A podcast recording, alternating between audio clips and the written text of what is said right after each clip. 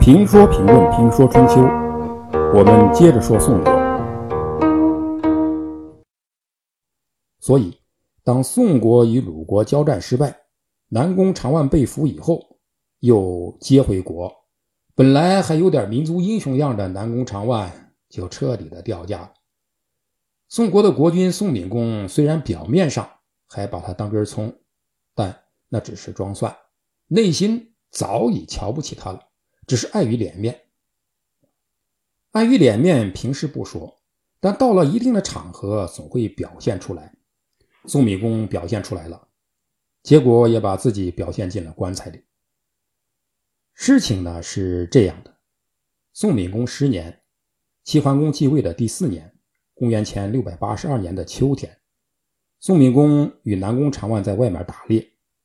打猎呢是一项体力活，打累了停下来歇歇脚，玩玩游戏，啊，是个不错的选择。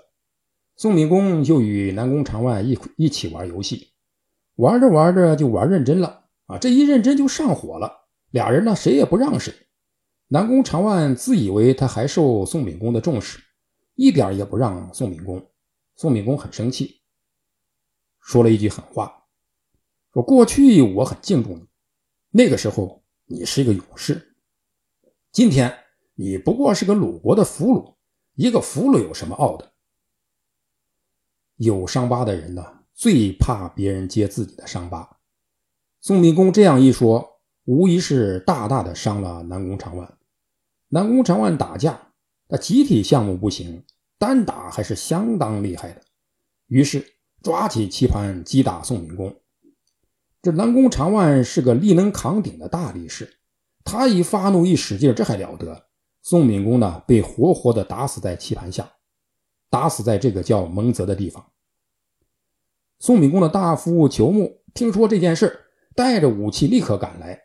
南宫长万迎击裘木，回手一击，结果就像大熊击小猴一样。裘木的门齿碰到了门扉上，死了。然后太宰华都啊，就是那个杀死孔府家的那个华都，赶来平乱，结果也被南宫长万杀死。南宫长万势不可当，回到国都。回到国都已经没有了国君，南宫长万就立公子游为宋国的国君。其他公子们见状，立刻逃亡。大部分选择逃亡到了萧地，而公子玉月则逃亡到了郭地。南宫长万的弟弟南宫牛亲信孟获率领军队包围了郭地。南宫长万这样做是不得人心的，因此宋闵公被杀四个月以后，这年的冬天十月，管理萧地的萧叔大辛和宋国宋代公、宋武公、宋宣公、宋穆公、宋庄公的族人联合起来，借调曹国的军队。讨伐南宫牛和孟获，在阵前杀死了南宫牛，然后乘胜杀回宋国国都商丘，杀死了被南宫万立为国君的公子游，拥立公子玉月为国君，这就是宋桓公。孟获见势不妙，逃亡到了魏国，南宫长万也也逃到了陈国。南宫长万是自己驾着车拉着母亲跑的，一天就跑到了陈国。这两个人逃了，宋国人当然不罢休，他们要让魏国和陈国引渡这两个宋国的罪犯。